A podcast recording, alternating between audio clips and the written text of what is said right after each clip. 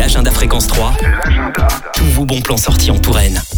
Cette lecture publique à Château-Renaud, ça sera le jeudi 29 février à 18h30 au centre rencontre Albert Chauvet. Lecture publique 1100 jours par la Tite Compagnie. Inspirée d'une histoire réelle, cette pièce relate d'un parcours de vie. Ça se passe à l'hôpital, mais on ne fait pas que d'y mourir. Souvent, on y guérit et ici, on y renaît. Une lecture publique proposée dans le cadre d'une résidence de création. C'est tout public, ça dure 30 à 45 minutes et c'est gratuit. À l'occasion des 60 ans du théâtre Beaumarchais d'Amboise, inauguré le 15 décembre 1963, la ville lui consacre une exposition jusqu'au 14 avril. Il y a la visite des équipements techniques.